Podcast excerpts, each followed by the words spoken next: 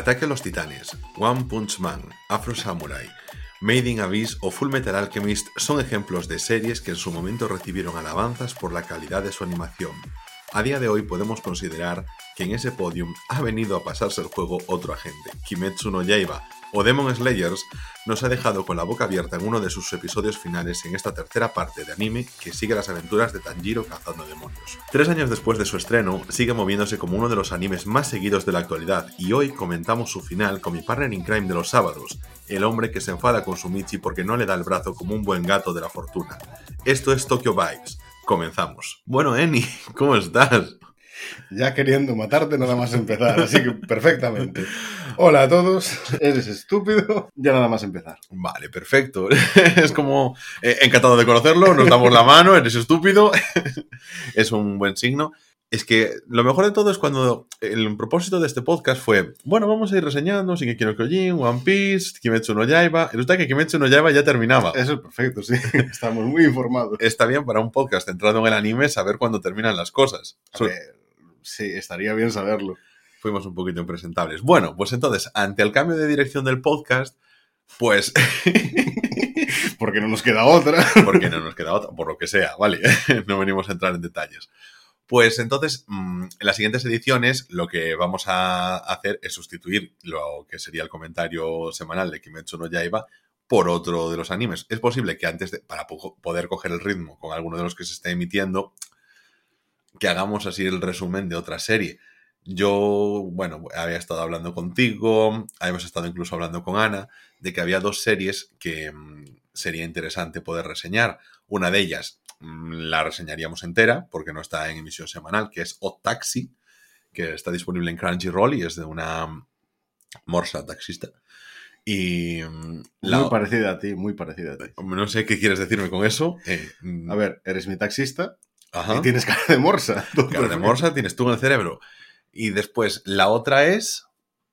Eh, The Rising of the Seal Hero. Correcto, vale. El héroe del escudo. Sí, Sí, como lo llamamos tú y yo. sí. Perfecto. Escudito Kun. Que claro, que esa comienza ahora su segunda temporada. Esta- Ahora pronto, ¿no? ¿Cuál era la fecha? Porque no recuerdo. eh, este mes de marzo no. Era en. No, no recuerdo exactamente la fecha. La habías dicho el otro día, pero es que no la recuerdo. Sí, sí, sí, me suena como 11 de abril o algo por el estilo. Pu- Puede ser, o sea, cercana, pero no recuerdo si en marzo Hmm. o abril. Claro, el caso es que, bueno, mm, estaría interesante, pero claro, es que aún nos queda todo el mes de marzo de por medio. O sea que igual eh, a golpe de miniseries para ir haciendo reseñas eh, nos podemos meter una buena hostia. Pero también pensé que eso, que podíamos ver Odd Taxi, comentar Odd Taxi, pero al mismo tiempo ir viendo la primera temporada de esta serie y poder, bueno, pues llegar ya para ese comienzo de la segunda temporada. A mí me tiene buena pinta. Tú ya la viste ya un par de veces. Sí, yo la vi un par de veces y a mí me gusta. Yo creo que a ti te puede gustar. Bien, bien, bien, de, de puta madre. ¿Sabes qué? Entre mis planteamientos, cuando mm, estaba dándole cabalas a esto, pensé en Platinum End, porque era de los creadores de Death Note, y luego fue un fracaso absoluto como Sí, serie. me lo comentaste. Exactamente. Entonces, nada, esto sería realmente nuestra planificación, pasar de, de Kimetsu no Yaiba por razones obvias, que ha terminado concretamente esa razón, y sustituirlo por una de, por esto, el héroe del escudo. Siempre podemos seguir con el manga y ya está, ¿no? Pero- No, no podemos. Vale, pues. Y luego, a lo mejor, ¿sabes? Ir metiendo series a medida, porque Shingeki no Kyojin también le queda poco para terminar, entonces iremos encajando otras series así en semanales. Y bueno, yo creo que deberíamos ir siguiendo un poquito ese patrón. O sea, la putada será cuando nos empiecen a, a acoplarse series que queramos hablar de todas a la vez. ¿Y qué hacemos si se nos acaba One Piece? Eh, eso no va a pasar. si se nos acaba One Piece. Qué gracioso, ¿eh? Tú y las bromitas. Jijijijijiji. Bueno, ¿qué ha pasado en Ataque a los Titanes? Shingeki no Kyojin. Bueno, pues te lo cuento, porque temporada final, últimos capítulos y... Y nada, te lo voy a contar a ti que no lo ves. O sea, que sí, que sigue Shingeki no Kyojin por los... Pues por, por TikTok y lo que pasa por ahí por redes sociales un poquito Todos los spoilers, básicamente. todos los spoilers. Es que es muy sinvergüenza. Mira, eh, pues para, no, para ponerme yo un poquito en situación.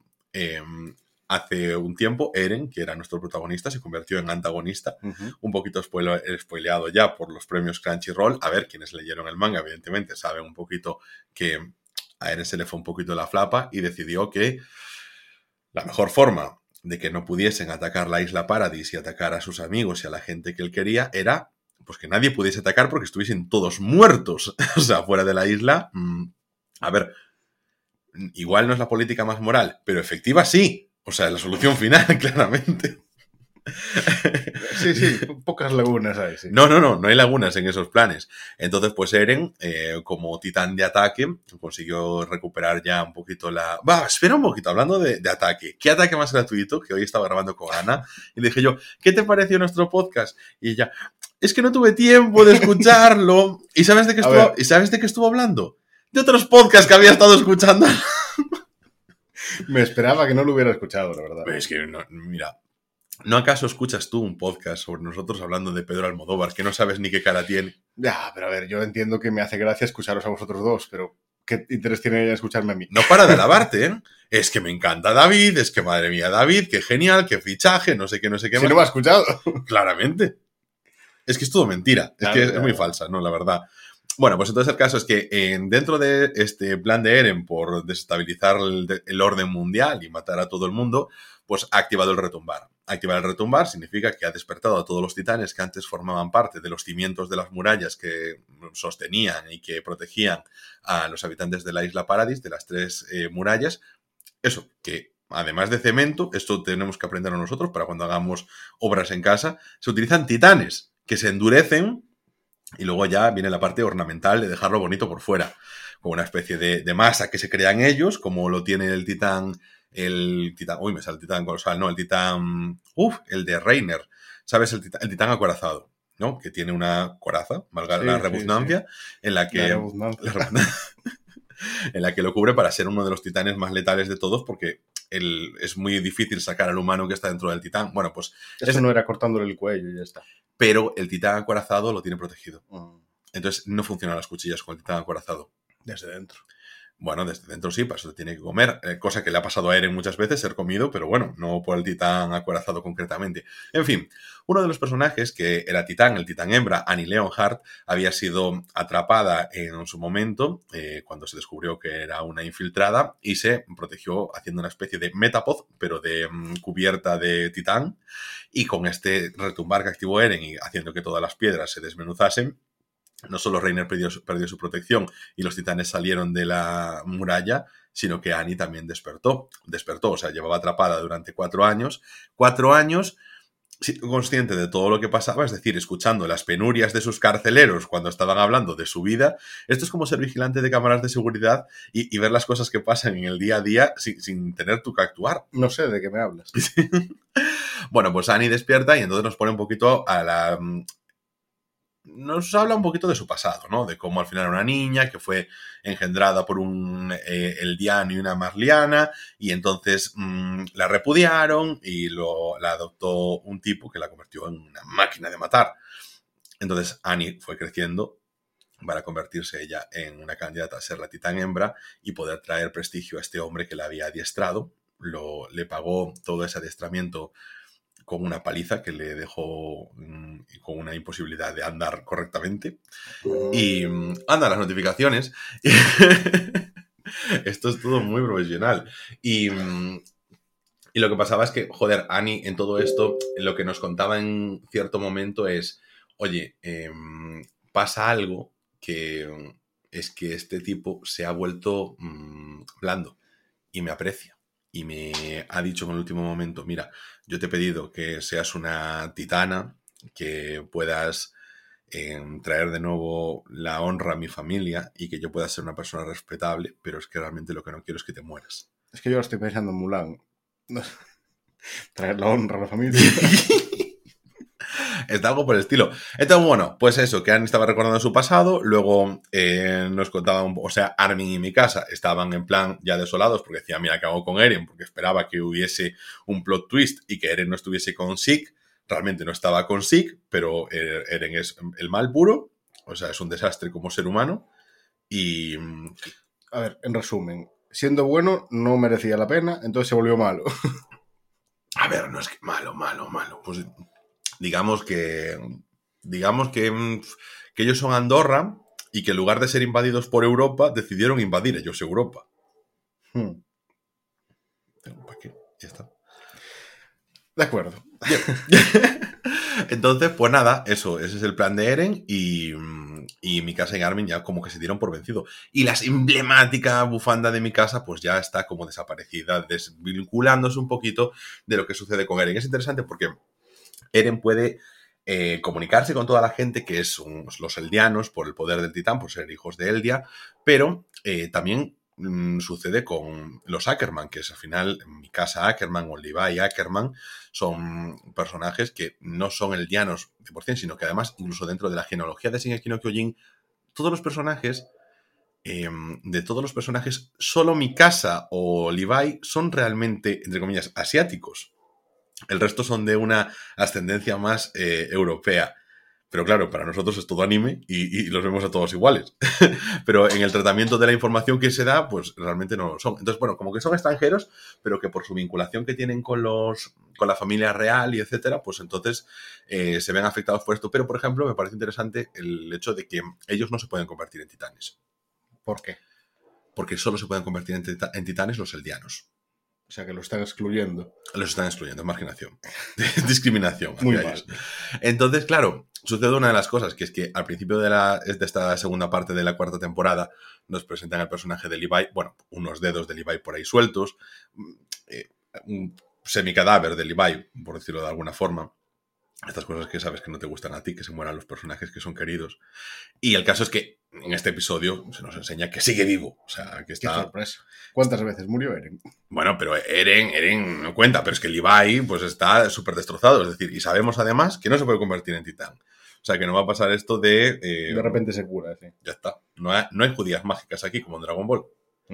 Entonces, así termina el episodio con la presentación, o sea, diciendo Levi sigue vivo, vamos a ver qué sucede aquí con esto. Está en tensión, quedan mm, nada, mm, cuatro episoditos de nada y, queda mucha chicha por cortar, o sea, porque el arco final, o sea, estamos en el arco final, pero aparte de, entre comillas, la batalla final, yo creo que en dos episodios no se la ventilan, ¿sabes?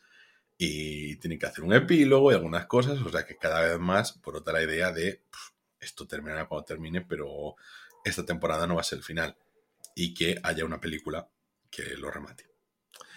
Y así está sin no Kyojin. Hala, Enai, ahora cuéntanos tú, ¿qué ha pasado en One Piece? O sea, ¿han vencido ya a Cocodrilo? Vamos a ver. Vamos a empezar por. El payaso Boogie sigue. Yo he estado pensando, sí. Yo he estado pensando que tú ni siquiera te conoces a los miembros que ahora mismo están en los Mugiwara. ¿En la qué? En la tripulación. En la tripulación. No sabes todos los miembros porque no los viste todos. No, a ver, yo me Habrás visto lo que he visto yo. Porque has estado mirando la tele cuando estaba yo viendo los capítulos. Claro. Entonces, ahí hay pequeñas lagunas que no sé si explicarte o directamente pasar para adelante y ya está. Bueno, yo digo que de momento en pases para adelante y te pares cada vez que tengan alguna participación de importancia en este es un miembro de la tripulación. Vale, y siguiendo con el tema de comentar un poco hacia atrás, eh, ¿te explico de qué va el arco o simplemente...? Sí, pon en, constancia el arco, pon en constancia el arco. Vale, pues ahora mismo están en Guano, que está ambientada en lo que sería Japón, porque las islas tienen una ambientación, aunque no sé si lo has notado en lo que has visto de serie. Hombre, lo que no he visto de serie yo he percibido mucho Canarias. Sí, vale, bien.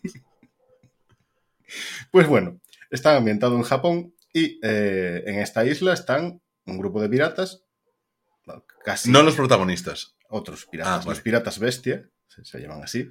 Pero porque son antropomórficos. Porque son los piratas bestia, igual que los otros son los piratas sombrero de paja. Vale, es, ah, es el nombre. De acuerdo. Pero no son lobos ni osos. Están casi invadiendo esta isla a la fuerza. Vale. Su capitán se llama Kaido. Kaido. Kaido, rey de las bestias. Ajá. Vale. Bien.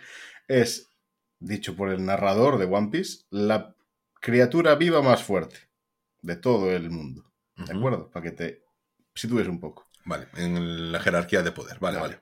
Luffy, lo conoces, espero. Nuestro protagonista, el hombre de goma de sombrero de paja. Ya varios arcos atrás ha hecho una alianza con otro pirata, Trafalgar Lo.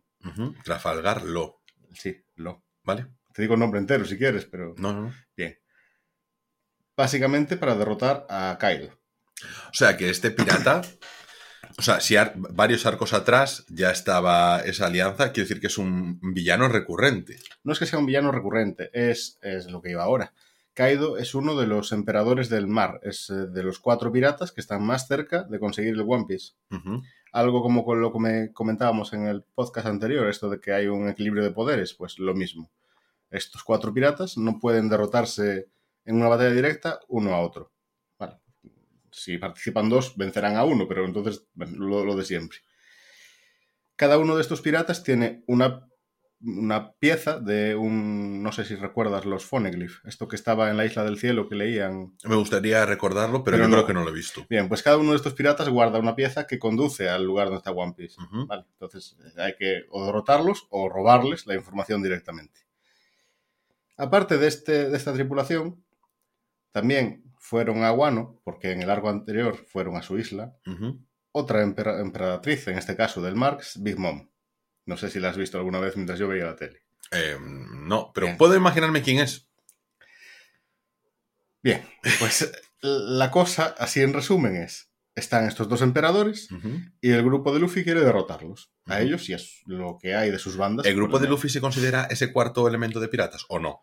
El grupo de Luffy es la banda de Luffy en sí, la tripulación de la alianza que hicieron con Lo, en este caso, más la propia gente de la isla que, como siempre, pues se revela al final, igual que pasó con Cocodrilo en su momento, y va en contra de, en este caso, Kaido. Vale, ahí estamos, en este arco, ¿vale? Hay mucho más, pero si me pongo beso, es que no hablo de otra cosa. Correcto, venga, venga, dale, dale. Bien. Pues empezamos el capítulo con, mm, están ya en grupos separados, para que te sitúes. Bien, pues el grupo de eh, Luffy Sanji, hasta ahí bien, Sí. y Jinbe, que es parte de la tripulación también, vale. Jinbe es un tritón, es como era Squalo, más o Sí. menos, pero mejor. Vale. Bien, es bueno. Ajá. Es Eso le ayuda a ser mejor. Sí, claro, por supuesto. Eh, ya es parte de los sombreros de paja. Bien. Están subiendo eh, hacia la cima de Onigashima, que es donde está ahora mismo desarrollándose toda la acción, una isla, en una especie de isla pequeña dentro del propio país de Wano. Ujú. Hay una isla, esa. Ahí está Kaido y sus piratas. O sea, estamos ante una isla que podría ser la península ibérica, que es la que representa Japón. Que podría ser Japón, pero vamos a poner que es la península ibérica. Es como un mini continente, es el país de. Ajá. Como era Arabasta, era muy grande. Si te acuerdas, cuando llegaban al desierto, es mucha tierra. Sí, No una pero eso pequeña. podría ser el desierto de Teruel, ¿De acuerdo? Pues aquí es lo mismo, es Wano y dentro de Wano hay una isla que se llama Onigashima. que podrían ser las CIES. Puede ser, por ejemplo. Vale, perfecto. Vale. Para que te sitúes, en Onigashima hay una calavera gigante, como si fuera de un demonio porque tiene cuernos. Sí. Vale. Kaido está arriba de todo. Bien. Luffy está intentando llegar. Sí. Luffy, Sanji y Jinbe en este caso. Estamos Ajá, el tritón. Tritón. Es el timonel de los Mugiwara ahora. Ese es su rol en la tripulación. Ujú. Si tenías dudas de qué hacía o algo, aparte de ser un tritón, ¿no? Bueno, por otra cosa. Bien. Están subiendo, están por el tercer piso, quieren alcanzar el cuarto para seguir hacia arriba. O sea, es una trama. una que- estructura de niveles, es entendible, sí. Vale. Cuando, eh, como ya pasó otras veces, llega Sanji y tiene su superpoder de localizar mujeres atractivas. Eh, nota que una de ellas está en peligro y básicamente se separa del grupo. Les dice ya os alcanzaré en algún momento y se va. Entonces siguen subiendo Luffy y Jinbe y Sanji se va por el otro lado. Hasta ahí bien, ¿no? Bien. No te has perdido. No, no, no. ¿Esto es el arco o es el capítulo? Es el capítulo. Ah, perfecto, perfecto, vale. Perfecto. Vale. Entonces seguimos a Sanji. Eh, encuentra a la mujer que está en apuros, viendo un... Imagínate, si está ambientado en Japón, pues las típicas puertas de tela que se ve la silueta Sí. por detrás. Bien. Pues está viendo como si no tuviera problemas, le están intentando desvestir, básicamente. Sí. Bien. Sanji rompe de una patada la puerta y cae en una trampa. Claro, que... Qué predecible, sí. Sí, sí, sí. Porque además es que olía trampa por todas partes, ¿no? de acuerdo. Eh, es que es la, la parte que menos me gusta del capítulo, pero bueno. O sea, es- realmente aquí lo que tenemos es que hay que ponerle dificultades a los protagonistas para que puedan avanzar de camino a la calavera. Claro, aquí la cosa es que ya los contrincantes tienen un nivel que hay muchos que son preocupantes, no solo el jefe como es Kaido. O sea, Hmm. Kaido tiene por debajo a sus tres comandantes, Sí. pero es que aparte de estos hay muchos con un nivel Muy importante. O sea, pero que rivalizarían con Sanji, por ejemplo, y con Luffy. Sí, a ver, como es siempre, al final siempre se va a dar la batalla de Luffy contra Kaido, Mm. con unas comillas muy grandes aquí en este arco, porque Kaido es demasiado fuerte solo para Luffy, no puede derrotarlo el solo. De hecho, es lo que iba a comentar después. Kaido lleva peleando en la azotea ya contra gente, va a seguir peleando después y va a llegar Luffy y aún así no va a ser capaz de derrotarlo a la primera. O sea, es demasiado fuerte para una sola persona. Por eso las alianzas son importantes en este arco. Claro, aquí entramos en una cosa que yo, por ejemplo, en One Piece no había visto en lo solo ese 10% de serie que he visto, que es Luffy no se basta él mismo para poder vencer. Hasta ahora ha sido así. se ha mantenido esa. Sí que en el arco anterior, cuando estaban en la isla de Big Mom, también tuvo un enfrentamiento, en este caso no contra ella, sino contra uno de sus comandantes, porque ahí sí que se notó que aún no estaba listo para enfrentarse a un, a un emperador del mar. Y claro, ahí sí que se vio como Luffy le costó mucho, pero muchísimo, ganar a Katakuri, que es como se llama el, comandante. En este caso, Luffy sigue sin estar listo, ha entrenado, se ha visto como ha entrenado, no ha salido de la nada el entrenamiento y tal, pero aún así sigue sin estar listo. Y eso se deja claro, bueno, en este capítulo y en todos los que, se deja clarísimo. Mm, las dificultades que van teniendo los demás de la banda no son solo por los comandantes, sino también por los otros miembros de la tripulación por varios motivos. Uno, los que voy a comentar en un rato. A ver, que en esencia son muy fuertes y que dan, dan problemas porque necesitas vencerlos para poder Claro, pero tú imagínate que no sé si son 15.000 piratas bestia en total. O sea, que... o sea, ya no solo es una cuestión cualitativa, sino cuantitativa. Sí, aunque tengan refuerzos de la parte de Wano, porque tienen, tienen samuráis aliados, mm, son demasiados. O sea, en, en números son demasiados. ¿Qué pasa? Claro, hay muchos números que son. Extras, digamos. Yo ahora me pongo un poquito en situación, así en términos generales, para ponerme más en situación. O sea, estamos en una parte en la que es no es el arco final de One Piece, no, porque no hay final. Sí, habrá final, claro. no lo Sí, Luffy será el rey de los piratas. O morirá. No, será el rey de los piratas, eso lo tengo clarísimo. O morirá. Igual muere después, pero él será el rey de los piratas. O morirá. Que no. En la orilla. Antes de llegar. Que no. No, que va, no. no va a rascar el One Piece. No, estoy seguro que va a encontrar. Bueno, pues llega una escala de poder que, o sea, que ya ha subido muchísimo, porque llevamos mil episodios de One Piece, mil once episodios de One Piece, en los que cada vez Luffy se enfrentaba a enemigos más y más fuertes y más fuertes y más fuertes. Mm. Y que incluso enemigos de la primera temporada, pues que vuelven a aparecer de forma relativamente recurrente. Pero si piensas en, en Baggy, no, no, no, no, eso no, no, creció en ningún sentido. Bueno, sí, en, altura quizás, pero...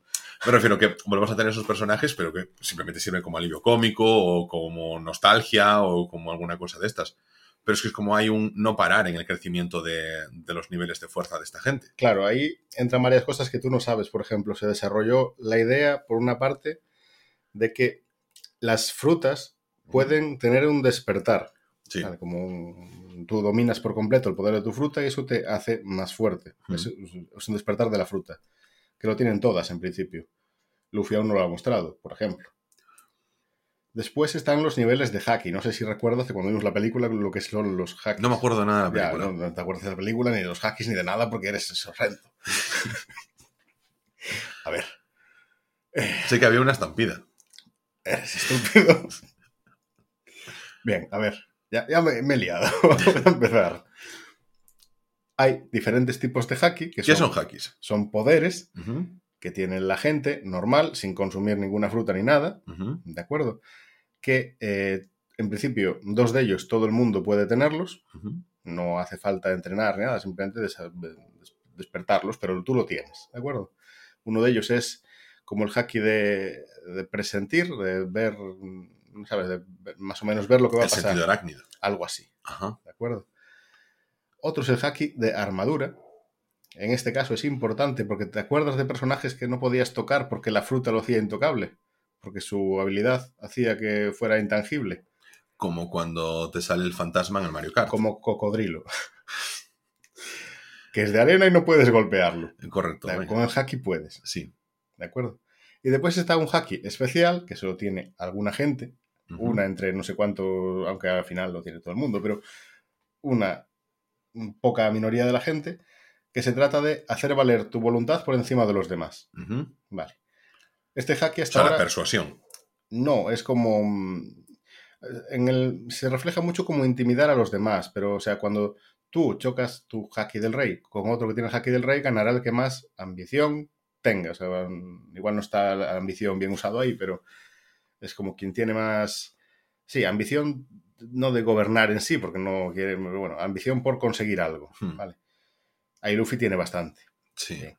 Este haki se puede desarrollar también. Y en este arco se le ha dado mucha importancia, porque aparte de hacer eso, que hasta ahora no habíamos visto, se puede también emplear para golpear. Y si el tuyo es más fuerte que el del otro, le va a hacer daño. Bien. Vale. Estamos hablando de la criatura más poderosa de todo el mundo de One Piece, como es Kaido. Es importante tener esto Sí. a un buen nivel para poder intentar hacerle frente. Pero estamos hablando de que quién tiene ese haki. Mucha gente lo tiene. O sea, cualquiera que tenga una ambi- ambición por algo. Por ejemplo, Zoro no tiene ambición por el- conseguir el One Piece ni ser el rey de los piratas, pero sí por ser el mejor espadachín y Sí. es capaz de desarrollar este haki. Entonces, quien tiene una gran ambición puede conseguir este tipo de haki.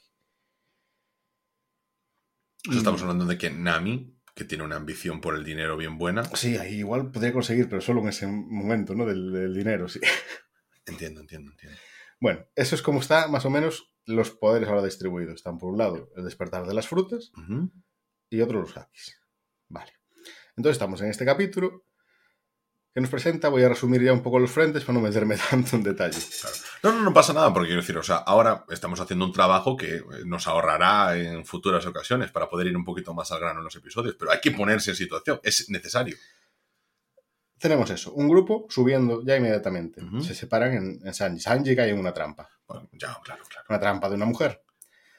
Le es un grupo de Toby y Roppo. Vale. es que no- De otros Es- dos tripulantes. son, digamos, Dakaido, sus comandantes, y debajo de los comandantes los Toby Roppo. Son como los su- superestrellas debajo de ellos. Un- una miembro de los Toby y Roppo es Black Maria, es quien le tiende la trampa a Sanji. Es, eh, bueno, no sé si es una semigigante o no, yo creo que es una humana normal, porque no se ha dicho lo contrario, salvo que mide 8 metros 20. ¿vale? Pero pienso que eso es por la fruta que se comió, nada más. Ah, vale, vale, vale. Porque es la. Eh, no recuerdo el nombre en japonés, pero eh, es una, una fruta zoan, una fruta animal. Eh, modelo araña de hace miles de años. Entonces, eh, yo O sea, que es es como que hay mucha genealogía de frutas aquí, ¿eh? Vale, sí. ¿Recuerdas que hay tipos diferentes de frutas? Sí, hay mangos, papayas, Sí. plátanos. Estúpido. Tenemos diferentes tipos de frutas con diferentes eh, poderes que te pueden otorgar. Hay unas que te dan poderes de animales, esas son las Zoan, ¿vale? Es la que se comió esta Black Maria, es una Zoan, mm, modelo mítico, Y le dio el poder de animal de ser grande. le dio el poder de una araña prehistórica, que eso ya era grande de por sí. Yo dio- vale. igual por eso es grande, es lo que in- intuyo yo. Bueno, Pero también cabe la posibilidad de que sea semigigante. a ver, no creo que sea, yo creo que es humana, pero es que hay humanos grandes en este eh, anime, eh, Sí. no tienen un tamaño estándar. Es que lo que es el tema de las proporciones siempre me llama la atención porque mm, al principio del anime, cuando nosotros lo estábamos viendo, en general todo el mundo tenía unas dimensiones. Bueno, puede ser un poquito más grande, un poquito menos, tal, pues, pero es que con el paso del tiempo, solo desde el prejuicio de quien lo ve sin verlo. Es que también hay muchas razas que no conoces. Hay humanos de piernas largas, de brazos largos, y claro, esto según estamos más en Grand Line, hay más mezclas de, de razas. Entonces, bueno, que uno sea 8 metros 20 puede ser por muchas cosas. O sea, realmente, o sea, el mundo de One Piece es como para el mundo de los animales cuando llegas a Australia y te encuentras a diferentes eh, genealogías, las arañas enormes, mm, no sé, sí, los- supongo los que se puede comparar, pero es que ahora estamos hablando de, claro, de Tasmania. la tripulación de los piratas bestia son todo zoans, o sea, son todo frutas basadas en animales, y la mayoría de animales mitológicos o míticos, como son dinosaurios, eh, bueno, cosas que no existen ahora. ujú. pongamos. Aunque los dinosaurios existen en One Piece. Ah, bueno, claro. Estaba yo pensando que, que te referías a mi perra. Ah, pues, ojalá hubiera una fruta Sam. Bien. De acuerdo, estamos este grupo. Está Luffy, que sigue intentando subir. Mm, En algún momento del capítulo, eh, ah, como hay tantísimos piratas bestia, a uno de los comandantes le llega el chivatazo que estaban intentando subir al cuarto piso y dicen, tranquilo que hay dos cabecillas allí. No llegan ni a los cabecillas porque pasan por un agujero que hacen en el techo, muy a nuestro estilo, a través del techo de madera con una, una, es una escalera de madera. Bien, eh, qué suerte para los otros, porque llega Iruf allí y los ventila de una hostia, pero pues, eso da igual. Eh, bien, entonces el otro frente que tenemos abierto ahora mismo es eh, Chopper. Chopper lo conoces. Sí, sí, sí, el, el renito. Zoro. Ajá, sí. Bien. Está abajo también con Chopper. Eh, Robin, Robin la viste, está en Sí. Alabasta, bien, de acuerdo. Brooke Brooke. es el esqueleto. Sí, Bien, lo viste alguna vez. sí. Bien, ese es el músico de- del barco. Sí, sí, sí. Pues están en, un- en unos pisos más abajo, enfrentándose a bastante gente, aliada y no aliada, porque uno de los comandantes de Kaido está disparando con una puta metralleta, básicamente, balas eh, con un virus que se llama ogro de hielo. Bien. Este virus lo que hace es poco a poco convertirte tu cuerpo en hielo, con cuernos de ogros y si, si ya los tienes, pues los conservas y si no te salen, porque la mayoría de piratas de Kaido tiene cuernos por todas partes. Vale, vale. Bien. Chopper acaba de conseguir la medicina porque se la ha, dado- se la ha dado Zoro. No sé cómo ha llegado hasta ahí. Te iba a preguntar, porque no es muy botánico, Zoro. No, a ver, derrotó muy fácilmente a quien tenía la medicina y se la llevó a Chopper que estaba enfrente. Sí, ladrón es más. se la llevó enfrente. Bien.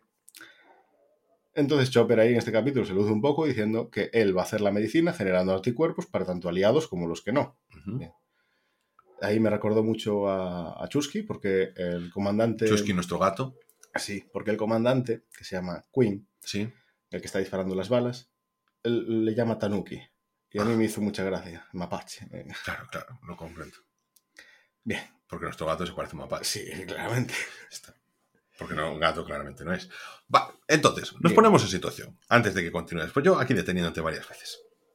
El caso es, tenemos la clásica estructura de que tenemos al grupo separado, donde tenemos un- los cabecillas, en este caso Sanji, Luffy y el. Tritón. Acuérdate del nombre, es importante y es muy bueno. Así Vale, que- vale. Nada, porque intentan llegar, simplemente van a ir escalando posiciones y van a intentar enfrentándose, enfrentarse a los lugartenientes y después a, o sea, a los capitanes y para finalmente llegar hasta Kaido. Y los otros, pues intentando solventar la situación como buenos eh, discípulos de Kuwabara en la base. Entiendo. Sí, va a aparecer por ahí a salvar la situación. Exacto, exacto. Vale, bueno, pues entonces, o sea, tenemos esta situación en One Piece. ¿Cuántos capítulos llevamos así? Ahí bastantes ya. Desde que llegaron a Onigashima, bastantes. Sí, ¿En la misma calavera? sí la misma. O sea, a ver, eh, hubo un enfrentamiento previo, llegaron a la parte de arriba, pero al final no llegaron todos. Por eso hay un grupo que ahora está peleando contra Kaido, que se acaba el enfrentamiento en este capítulo, ya no dura más. Que lo que sirven al final es para ir desgastando poco a poco a Kaido. Hmm. Son un grupo de aliados de los samuráis más fuertes, se llaman los Vainas Rojas. Y son del grupo que quiere eso, rebelarse y volver a con- controlar su país. Y mm, expulsar a los piratas bestia. Y sirven para eso, desgastar a Kaido, porque otra cosa no lo van a derrotar. O sea, tienen que conseguir bajar lo máximo que puedan su barra de Hombre, vida. ellos quieren derrotarlo, pero es que no, no es tan sencillo.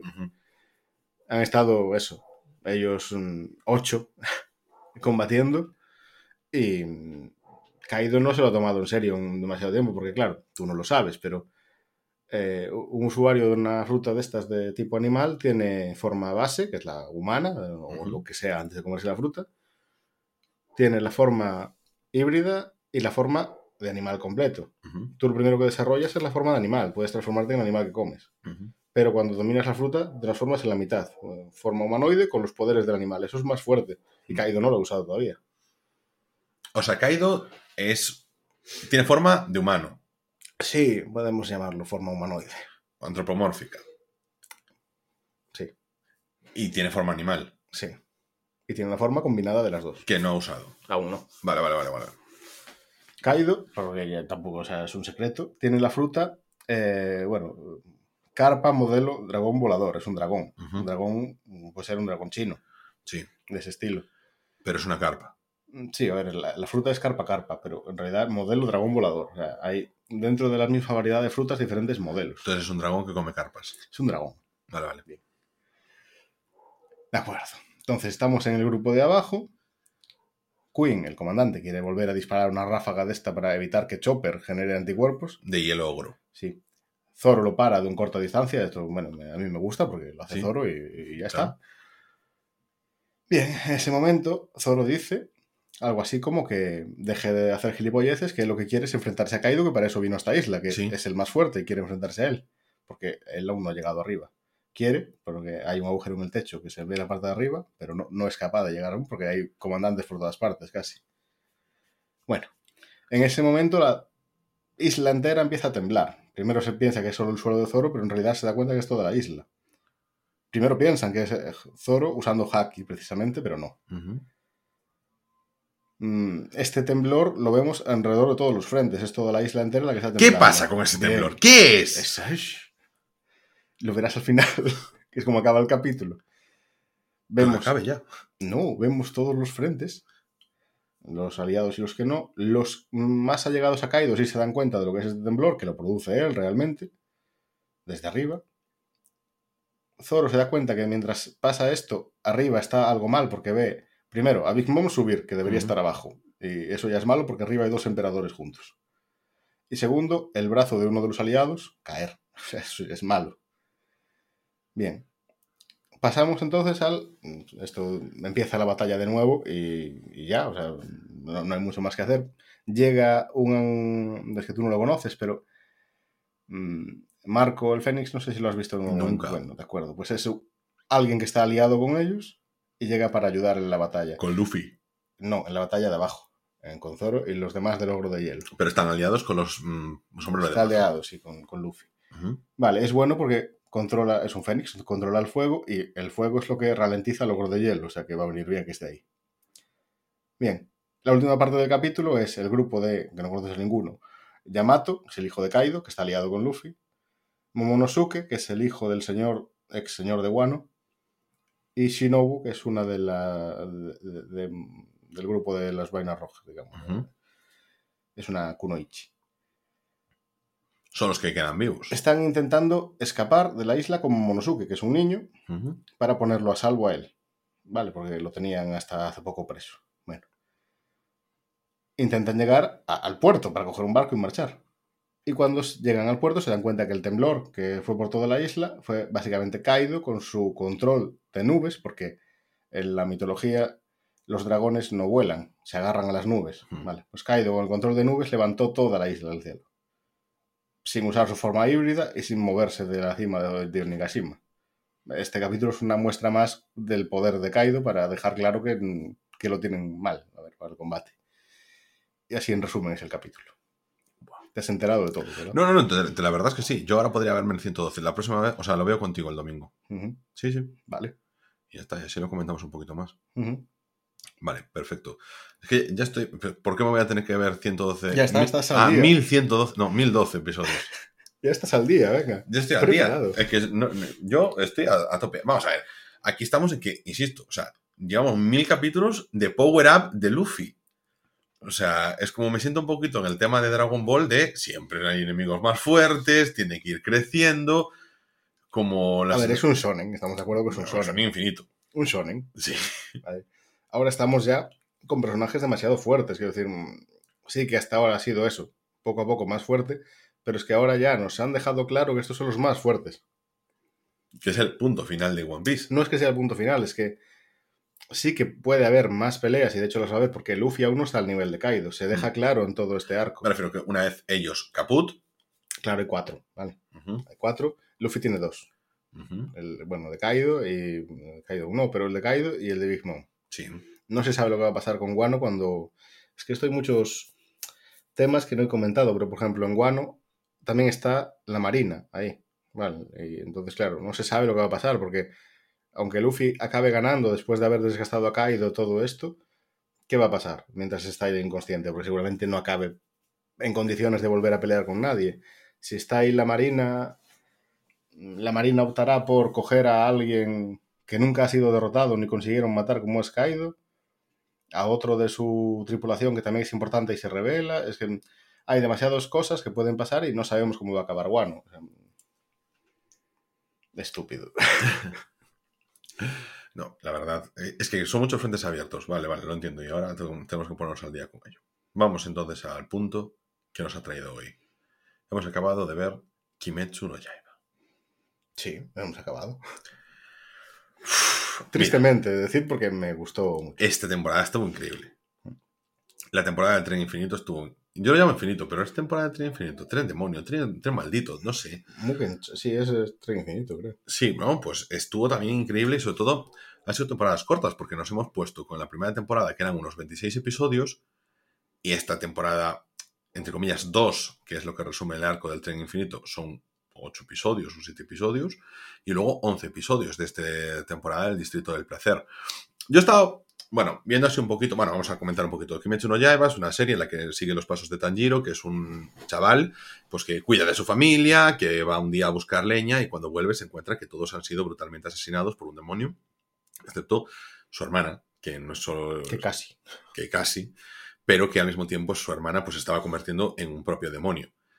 Él pues consigue pues, con diferentes métodos pues mm, impedir que mm, es, su conversión a demonio sea completa y que acabe devorando humanos y entre comillas la tiene bajo control e intenta buscar una forma en la que ella pues pueda volver a ser humano y no tenga que estar eh, con una sed de sangre constante entre, o sea, a partir de ese momento él se encuentra con la figura de los cazadores de demonios. Aprende las disciplinas e intenta eh, adecuarse a poder ser un Demon Slayer y simplemente pues, va mejorando, va conociendo aliados y va conociendo un poquito más esa jerarquía que es como una especie de orden Jedi que tienen ahí de cazadores de demonios y se va enfrentando por otros demonios mientras va descubriendo pues cómo poder enfrentarse a ellos. Así a grandes rasgos es Kimetsu no Yaiba. El caso es que nosotros ahora mismo, yo haciendo así un poquito de investigación sobre el tema de cómo se van adaptando arcos, para hacerme una idea de cuánto podremos llevar, ¿no? Por ejemplo, estos 26 primeros episodios em, son eh, eh, cinco arcos. Los primeros, o sea, cinco arcos nos ha traído la primera temporada, porque claro, hay algunos que pues, recogen cinco capítulos del manga o que tres capítulos del manga, cosas así. Bueno, pues como que nos los han ido diversificando un poquito más. Pero, por ejemplo, el arco de, del fuego, pues, perdón, del fuego, del tren del tren demoníaco, pues eh, recoge también unos pocos episodios, pero casi entre 25 y 30 capítulos, el del Distrito del Placer, o sea, 30 capítulos, perdón, nos ocupan esos 11 capítulos de la temporada. Lo que me ha hecho pensar en cuántos capítulos quedan del manga de, repartidos por arcos y entonces he visto lo siguiente. El siguiente arco, al Distrito del Placer, también tiene 30 capítulos, o sea que podría ser otra temporada entera. Es decir, podríamos tener eh, temporada en 2023 si todo va bien, y sería eso. Luego hay un arco que se llama el arco del entrenamiento pilar, que es muy cortito, entonces pensé, a lo mejor podría ser eso una película. Luego el siguiente arco, que es arco de la fortaleza de dimensional, fortaleza dimensional infinita, que son 35 episodios. Todos son infinitos. Sí, todos son infinitos. y, no, estamos hablando de One Piece. ¿Qué cosa? Entonces. No sé qué tienes con One Piece. que es infinito. Una trama espectacular. Eh, personajes geniales. Que no se mueren. a ver, hay, se mueren y cuando se mueren quedan muertos, no salen de ningún titán, ¿vale? Uf. Bueno, que eso, que tenemos la, la, Fortaleza de Dimensión Infinita, que son 35 episodios, que es el penúltimo arco, y, es otra temporada. Pero entonces, que seguro, si nos estamos yendo a temporada por año, nos estamos poniendo en que, mira, una temporada 2022, 2023, esto película 2024, esto 2025 y luego la temporada final 2026. Para finales de 2026 terminaríamos Kimetsu no Yaiba. Qué cerca ya, ¿no? ¿Cómo que qué cerca? Falta muchísimo. Muchísimo. Es que a mí me da un montón de ganas de coger y leerme ahora el manga. Te lo digo de verdad. O sea. Yo no lo haría. ¿Por qué? Sí, que tengo ganas también, pero no lo haría porque al final después te animado mola verlo. O sea, está bien animado. No, está increíblemente animado. No quitaría la sorpresa de verlo así. Eh, pues porque me ha gustado mucho ver esto, estas, estas mm. dos últimas. Y mm, si lo hubiera leído me habría gustado verlo, pero no tanto. O sea, ya lo habría visto. No me llevo la sorpresa, pero bueno. A ver, te digo, yo como persona que se ha leído eh, Shingeki no Kyojin, lo estoy disfrutándolo un montón. Sí, a ver, si yo veo, leo y veo One Piece y lo disfruto, pero oye, ya sé lo que va a pasar. Sí. Eh, seguramente te haga caso en no hacerte caso y me lo lea. Bueno, haz lo que quieras. Hay altas posibilidades, pero es que estoy con un buff muy pero es que si te lo lees tú y no me lo leo yo, después cuando lo comentemos va a ser como tú sabiendo lo que va a pasar. Eh, sí. Y yo no. Eso es verdad. Puedo hacer una cosa. Tendremos que leernos los dos. No, te lo vas a leer, como Dragon Ball Super, que te quedaste ahí a las puertas. Bueno, al final igual me lo leo. Lo, que puede ser es que yo me lo lea, pero te mienta y te diga que no. Porque eres un ser malvado. Bueno, Kimetsu no Yaiba, el caso es que este, este año nos presentan eso, la adaptación de la película, que fue el tren infinito, pues a siete episodios de temporada, y, muy bueno, porque creo que además ahí se relataba muy bien, como Tanjiro pues llega a un punto hacia el final de la primera temporada donde reconoce los pilares que son las grandes estrellas, la, alineación titular de, de, los cazadores de demonios, realmente. O sea, son los grandes maestros Jedi, está el Yoda de los Jedi ahí, está el Mace Window, está todo el mundo, ¿no? Los cracks están ahí. Tienen sus técnicas de respiraciones, que es como vinculan ellos su, poder para poder vencer a, los demonios. No olvidemos que los demonios, si no le cortas la cabeza, ellos siempre se regeneran y siempre siguen vivos. Con una de sus katanas, que si no, tampoco. Con una de sus katanas. Bueno, y si le separas la cabeza de otra forma, como por ejemplo si es de rosca. Rosca, tienes tu cerebro. Vamos a ver, se dice en el anime, porque hemos visto, que tiene que ser con una de estas espadas o con el sol. O con el sol. Ese es otro de los puntos que está también bastante interesante, porque no ha estado lo suficientemente aprovechado. O sea, te juega a veces el punto de. Eh, a diferencia de One Piece o de otras series donde la batalla puede ser infinita, estas batallas se delimitan a la noche. Sí, pero no, la noche eterna que hace falta también. Bueno, ¿Cuánto pasó de noche en este arco? ¿Todo el arco? Bueno, no, no. No, tienes razón, se vio tres veces de día. Bueno, pues, ya, pues ya fue más día que a lo mejor en. Bueno, en fin, nada. en fin, que, que joder, que te ponen una delimitación y te dicen, mira, es que si estos si ellos pueden aguantar vivos y el demonio no huye, el demonio tiene las de perder. Quien va con el tiempo contado son, son los demonios. Yo no lo vi así, pero bueno. A ver, porque los demonios son más fuertes.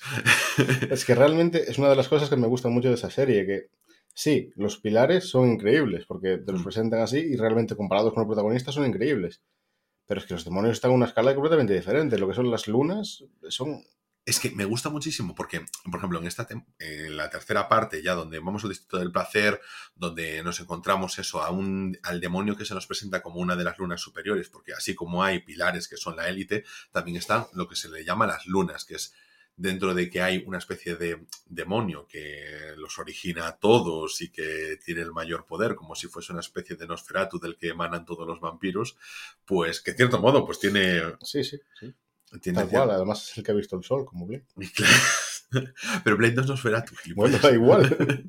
Pero lucha contra Entonces, em, de ahí los que son discípulos directos y los más fuertes, pues son las lunas. Dentro de las lunas están las lunas normales y las lunas superiores. Bueno, las lunas inferiores y las superiores. Sí, sí. Pero es que el, desnivel que veo yo con los pilares es enorme. Sí, o sea. Y se deja en todos, ¿eh? Porque.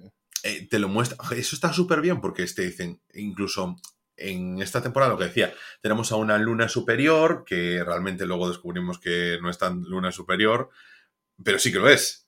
Lo que pasa es que es como que es una luna doble.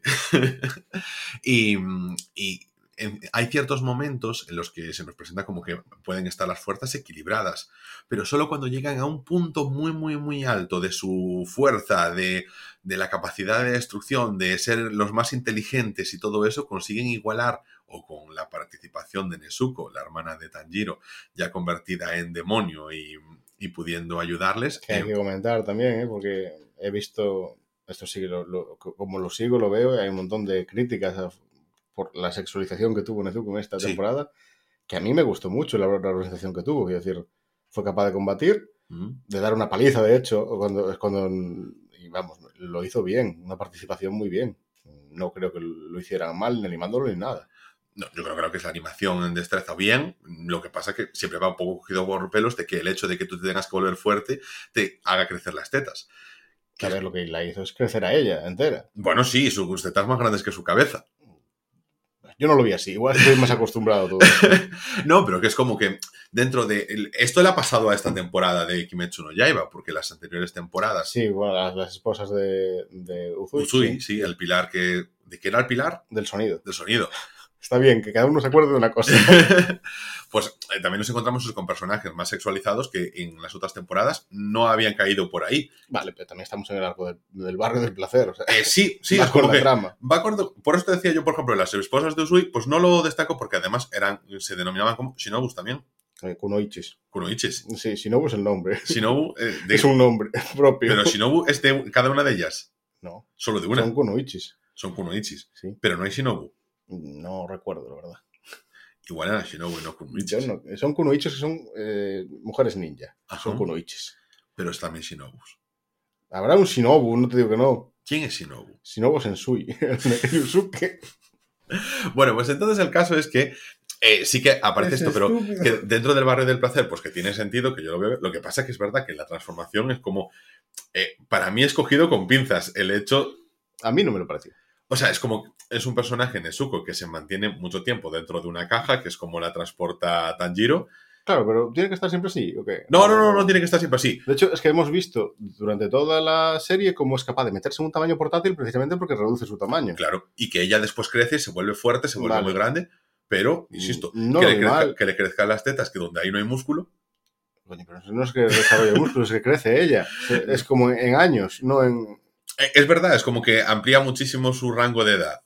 Es que es lo que hace realmente, vale, que sí, pero tampoco se le cae la ropa ni nada así, no, no sé. No, no, no, lo que pasa es que ya no le sirve porque obviamente pues juega con una talla la ropa no crece. La ropa no crece, lo que tiene, lo que tiene. No, pero yo entiendo esa parte que dices tú. O sea, es como que dentro, si yo tuviese es- que elab- elaborar una No solo maduró para dar el, el mercha, o sea, hizo algo aparte, ¿no? Sí, que, que Eh. los hagan sacar, de acuerdo. Exactamente. Que igual era, se podía haber tapado y solo representar, ¿vale? Pero es que no está tampoco. Es que a lo mejor no hace falta taparla, pero es que yo entiendo que es como que no me tiene sentido. Es como cuando eh, haces las, las armaduras de, de guerreras donde solo, Sí, tapa, solo tapa los pechos. Yo no lo considero el mismo caso este.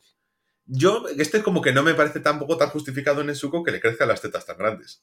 Bueno, yo no lo vi mal, pero igual estoy acostumbrado, simplemente.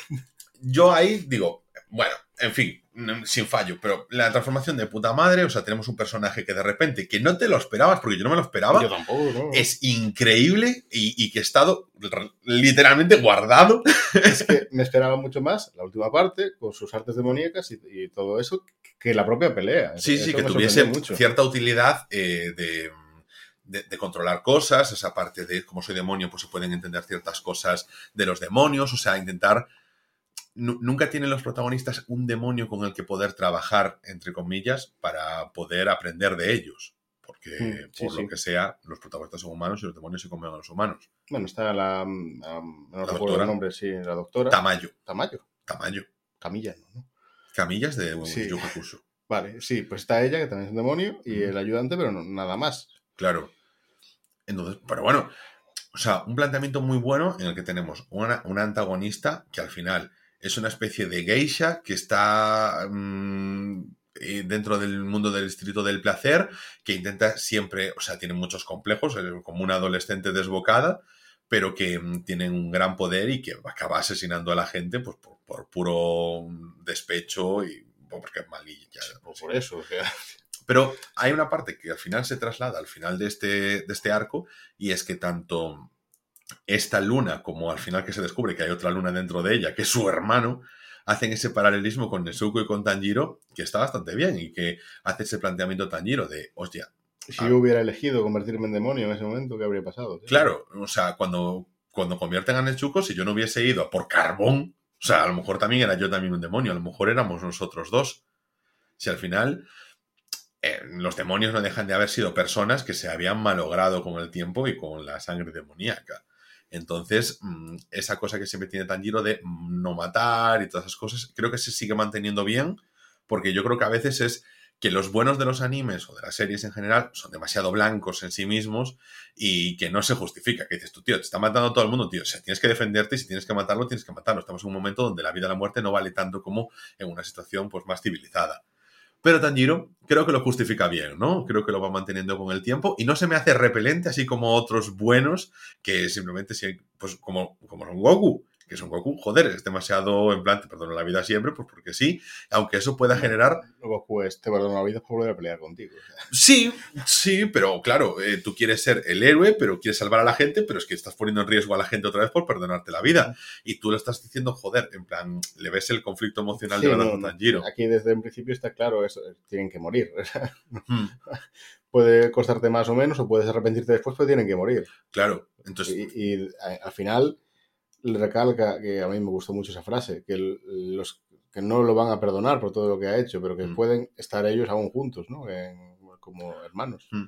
me gusta porque Tanjiro en todo momento, incluso eh, que Tanjiro es el que más sufre, o sea, es al que más hostias le dan por todas Sí, partes. Sí, sí. Además es un protagonista que, bueno, sufre lo suyo, no mejora tan rápido como otros, Mm. porque mm, se ha visto en este arco, o sea, han pasado desde el tren hasta ahora entrenando en el medio, porque esto, bueno, curándose y entrenando, y realmente sí es más fuerte porque se puede apreciar y tiene sus power-ups igual que todos, pero es que aún así no está, digamos, al nivel de decir voy a enfrentar a este bien. ¿no? Y tenemos un secundario como, por ejemplo, Zenitsu, Zenin, que, Zenitsu, sí. que tiene esa cosa mágica de decir, me quedo dormido y de repente de- Sí, de- la- desato mi poder interior. La doble personalidad está dormido. sí.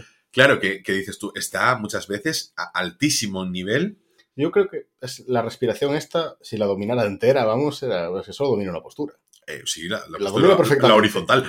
La domino perfectamente, pero solo una. La Seré primera. yo Zenitsu cuando me Sí. quedo dormido. Tú, tú eres muchas cosas. So- seré yo el pilar del sonido. Sí, el sonido vibratorio. Un terremoto. Pero, joder, este- eso está bien, porque tienes esos personajes que incluso, por ejemplo, el- entre comillas, alivio cómico, que puede ser Inosuke, Un- Inosuke, que, que funciona súper bien. O sea, no, no solo que funciona muy bien, es que, ojo, ¿eh? porque tiene técnicas propias, desarrolladas por él mismo, mm, entrenando él mismo durante las montañas, que después recibe el mismo entrenamiento con los demás, no le quita, porque, a ver... eh, no, no, tiene una base súper fuerte. Claro, o sea- o sea, como base estaba mejor que Tanjiro. Por eso, por eso lo que digo yo, joder. Sí, Es sí, que- sí. O sea, es un personaje que, y que además que lo ves crecer justificadamente. Mm. Todos tienen un buen crecimiento justificado. O sea, creo que es un anime que está tratado, o sea, no se escapa, o sea, no tiene ninguna historia novedosa al final. Es un tipo que se ve atacado su familia y que se quiere, entre comillas, vengar, pero al mismo tiempo quiere manteniendo buen corazón y salvar a su hermana. No es una historia súper loca como a lo mejor o novedosa como podía ser Death Note o alguno de estos animes que te presentan alguna que la historia es la clave, pero todos los detalles están bien cuidados. Siguen unas estructuras de shonen entre comillas, pero sí también, Sí, porque sí. eso- pero mm, con mucho mimo, mucho detalle y lo que decíamos antes, o sea, una animación en este en el penúltimo capítulo cuando está en ese enfrentamiento final que yo dije, ¡guau! Estábamos enganchadísimos en ese momento los dos. Tú Sí, después sí, te sí. dormiste al final, pero... Eh, yo no me dormí nunca. Entonces es que Tú fue bajar la acción y quedarte dormido. yo solo veo difamaciones hacia mí. Pero dormidísimo, ¿eh? Y tengo fotos que lo prueban. Tienes fotos que no demuestran que estuviese viendo el episodio. Eso podía- pudo haber sido después. Tienes razón, tendré que sacar la cámara también. Pero es que además fue como, yo creo que en el, el siguiente episodio ya, No, cuando no. fue el epílogo. Bueno, sí, bajó la acción y tú te quedaste Sí, dormido. bajo la acción y, y a lo mejor 20 minutos después me quedé dormido. 20 minutos. Fue el Claro. segundo. No, Bueno. pero eso, y sobre todo que se tomasen para mí eh, la molestia dentro del anime de decir, el último episodio va a ser el epílogo donde vamos a contar la historia de estas dos lunas. A ver, le da más trasfondo a los personajes. Realmente cierra la historia bien porque al final están muriendo en ese momento. Una muerte muy larga, por cierto. Porque Sí, sí, sí. lo que no tardan en desaparecer. Normal, por otro lado, que los dos se vayan hacia el lado oscuro en ese momento, ¿no? Juntos. Mm, bien, queda bien cerrado. Y tú, después de toda la acción que ha llevado y lo que ya has disfrutado, pues le das más amplitud a los personajes, que siempre está bien, Y yo creo que además le das amplitud a Tanjiro, porque entiendes mejor su decisión. claro. Porque Tanjiro, claro, él se pone desde su punto de partida de yo tengo una hermana, he vivido todo esto, tal. eso te lo han contado, pero ha, se ha pasado en el primer episodio de la serie. Y ahora, eh, 30 episodios después, te vuelven a traer esto y te mm, como que recuerdan un poquito, esto podría ser tu protagonista, al que tú quieres, al que tú aprecias. Adoras a Nechuko, pero Nechuko podría ser Ume, eh, la, Sí. la luna, y se, y se podría haber sido una desgraciada y podría ser una asesina y todo eso. Y realmente lo, lo vemos, porque tanto en este arco como al principio Nezuko podría perder el control. Sí, O sea, lo mantiene, sí, es verdad, lo mantiene, pero en algunos casos lo, lo- lo pierde. O sea, Mm. puede serlo sin, sin cambiar demasiado. O sea, Y nos presentan también, joder, a mí el pilar de Uzui me gustó mucho como pilar. Y mm, te muestran que aquí la gente, eso, no es que sea invencible ni sea indestructible. Vemos que termina esta serie. El balance es a Inosuke le han atravesado el pecho. A- ¿Cómo se llama? A Tanjiro le han atravesado la boca, además de todos los golpes y todos los destrozos que hay, pero le han clavado un colmillo en la mandíbula. venenoso. Venenoso, por supuesto. Eh, porque hay, hay que añadirle todo. A ver, es Y veneno. electrificado. No, es veneno, el veneno le resta fuerzas. Eh, Sí, sí, sí. No, eh, Pero me refiero que no es un corte. es como mm, que lo veíamos en, en qué series. Por ejemplo, en, en, en, uf, en Yu Yu Hakusho, en el torneo, pues es decir, Kuwabara les- le han clavado cosas, es decir, no es simplemente un golpe, que puede ser muy importante, pero para el espectador no es tan importante como ver como un colmillo está atravesando la boca de Tanjiro. No, ahí a ver, se ve perfectamente cuando derrotan eh, que Tanjiro está en la puta mierda, que no puede respirar, no puede estar. Claro, claro, esa, esa parte de reflejar la debilidad lo hacen muy bien. Venden el daño. Incluso el Uzui, eh, sí, le dice a Tanjiro que esa parte que no ha terminado, pero él tampoco puede hacer gran cosa. O sea, no, No, no, puede ir a- U- no Uzui, puede. que, que no va a recuperar ese brazo. Ese ojo. El ojo. es que vemos ahí ese, eso que cuesta tantísimo, que para lo que no sea un, de- un demonio del más poderoso del rango final, pero están ya destrozados y queda muchísimo. Claro, es que realmente es otra cosa, que claro, llega el otro pilar, que no recuerdo el nombre, de la serpiente, y le dice, has perdido una mano y un ojo peleando contra el, el- más débil. Vete a la mierda. a ver, Claro, ¿cuántas lunas habemos derrotado los cazadores de demonios hasta ahora? es que... pero joder, es que no sé, yo eso lo valoro muchísimo porque te están dando importancia con cada enemigo que tiene. Sí, pero me sienta mal que lo diga así. Ah, bueno. no, pero. Yo como espectador me, me siento mal. No, pero eh, eso desde por parte del personaje, pero es que la serie te está tratando cada cosa como si tuviese una máxima importancia. Porque, por ejemplo, la personalidad que tiene el, el hermano de Ume, la luna superior, realmente el fuerte, se Bueno, presta. pero un poco era débil, pero era más débil. ¿Eh? Ume no era débil, era más débil. Era más débil, claro. El otro era fuerte porque era más fuerte, sin más. Pero es como que se prestaba a ser un malo más intermedio, algo al que llegue alguien que resulta que era muy fuerte. Imagínate que llegaba un pilar mucho más fuerte y lo mataba, y punto, y ya estaba. No me hubiese parecido descabellado dentro de la estructura del anime, de cosas que yo haya visto ya con anterioridad. Y sin embargo, aquí no, aquí te dicen, van hasta el final, se tienen que arrastrar muchísimo, se acuesta un montón, y son humanos, no se recuperan como los demonios. Y ahora, aquí, si, sin haber visto nada del manga, o yo por lo menos, Yo tampoco, no estoy mintiendo. ¿ves mucha diferencia de fuerza entre los pilares? Porque mm, teníamos a Rengoku, Sí. que a mí me gustaba el Rengoku, pero tampoco Increíble, veo en lo que es combate en sí mucha diferencia con Uzui. No, Yo lo veo bastante a la par. sí. Mm, ¿Ves una diferencia como pueden ser contra las lunas, el pilar más fuerte? ¿Ves mucha diferencia con, con respecto a Uzui? Porque a lo que se ha demostrado hasta ahora no. No, pero bueno. eh, a ver, punto uno. No se han visto apenas, pero Los han visto. Y, y con respecto a Rengoku, a Uzui, podemos decir que está vivo y que tiene sus dos brazos. O sea que de momento va ganando. ya. Tiene dos brazos. eh. Dos brazos.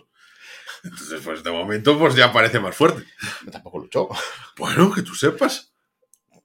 Vale, de acuerdo. Yo no veo, por lo que se ha visto ahora mismo en la serie, en, en lo que es el, el anime, una diferencia exageradamente grande entre los pilares.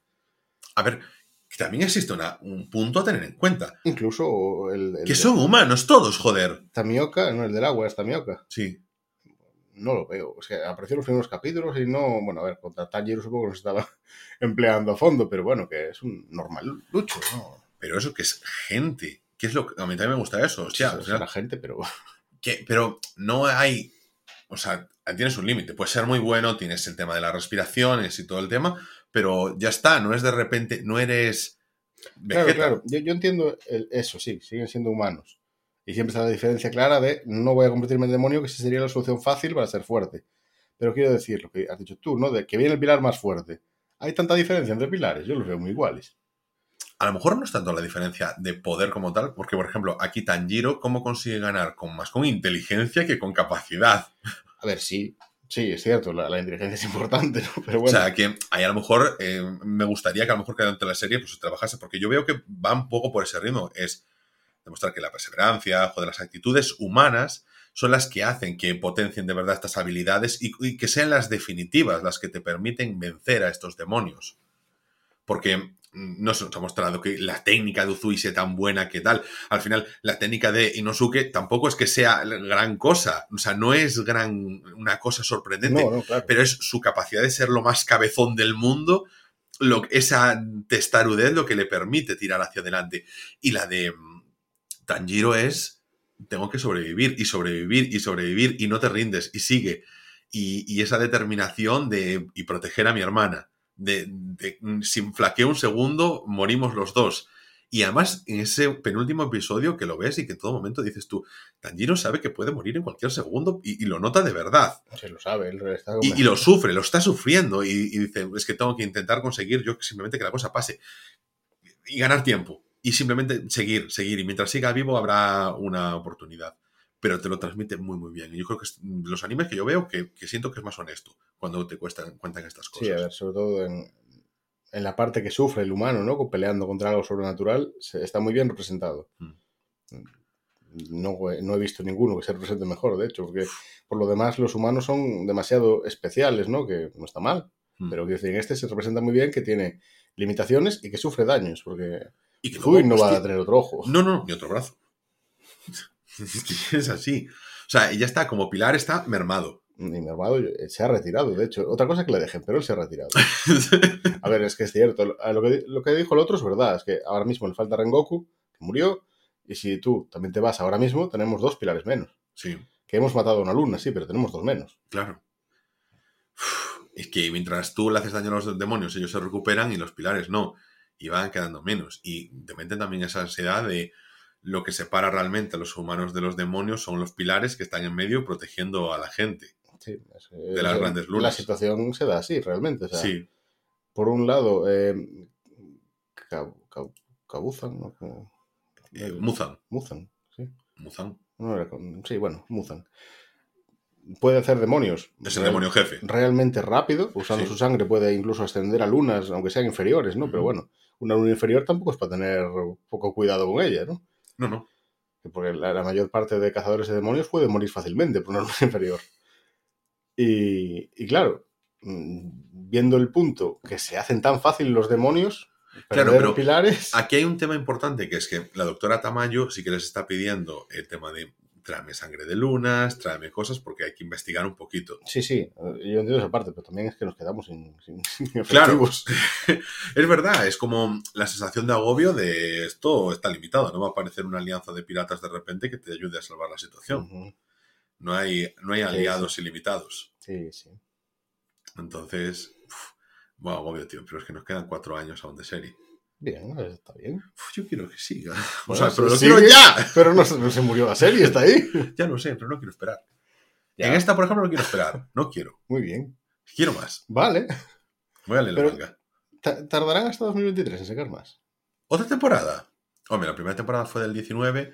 El, piensa que el 20 y el 21 solo hubo, a ver, pandemia mediante, claro, pero la película del, del tren infinito y en el 22 sacaron este eh, tercer arco de anime. Sacaron las, las- en sí la temporada del tren otra vez Sí, y esto juntos. sí, Casi, sí, casi, todo junto. todos, todos seguidos, sí. Igual no tan lejos, eh, no sé. Es que yo creo que con suerte irá uno por año. Bueno, veamos, a ver. Si quieres leerlo, léelo. Yo, si, si me entra mucho el vicio, lo leeré también. pero- A ver, que también te digo que, claro, es que Kimetsu tiene esa buena parte de la animación que eso el manga no te lo puede trasladar. Es que, por cierto, ahí entro a decir una cosa. O sea, ¿cómo puede haber tanta diferencia entre la increíble animación que tiene Shingeki no Kyojin y lo feo que son los dibujos del manga? El manga es terrible. O no lo he visto. pero, bueno, vamos, nada, tú que lees manga, o sea, en algún momento dices, tú me pongo a leer Shingeki no Kyojin porque no puedo, quiero verme la serie entera, y dices, tú qué mal dibujado está, y cuanto más pasa el tiempo, peor dibujada está la gente. En plan, no, no identificas un... no- o sea, no sabes quién es un personaje y quién es otro porque todos tienen la cara hostia, Hostia. hostia. en fin, no sé. En plan, todos están deprimidos y, y- y todos son con rayas en la cara y... Como Snorlax. Sí. Bueno, A ver, no sé, lo- le echaré un ojo por lo que dices tú para tal, pero. Simplemente para que veas el estilo del dibujo, porque es que, o sea, Shingeki está, o sea, sus escenas de acción son muy buenas, lo trabajan genial, pero el manga es letal en eso. Letal. Letal, letal, letal como, como la- las esperanzas de los personajes de Shingeki. Buah, que no nos queda nada. Es tardísimo, llevamos... eh, este es mi segundo podcast de hoy. Enganche, sí. Ahora, ahora tengo que editarlo todo. En Sí. fin, bueno, vamos a ir dejándolo ya por aquí. Una horita nueve minutos, no ha estado mal. Ay, La mitad será de insultos, pero sí. la mitad. Pero bueno, ¿qué va? No, no, de, Nacho no los voy a quitar. ¿Hay alguna cosa que tengan que quitar en el podcast que Yo te que no. cuenta? Yo creo que no, yo creo que todo bien. Igual al principio ha sido un bostezo que marqué yo ahí. Pues es el bostezo. El bostezo, el bostezo te van a quitarlo. Así que con esto terminamos por hoy. Recordad que estamos disponibles en Spotify, en Evox, en Apple, Google y Amazon Podcast, en casi cualquier aplicación de podcast. Y podéis contactar con nosotros en arroba rayos podcast, la cuenta oficial del podcast en Twitter. Y nosotros nos veremos aquí mismo, cada sábado, en Rayos y Retróganos, Tokyo Vibes.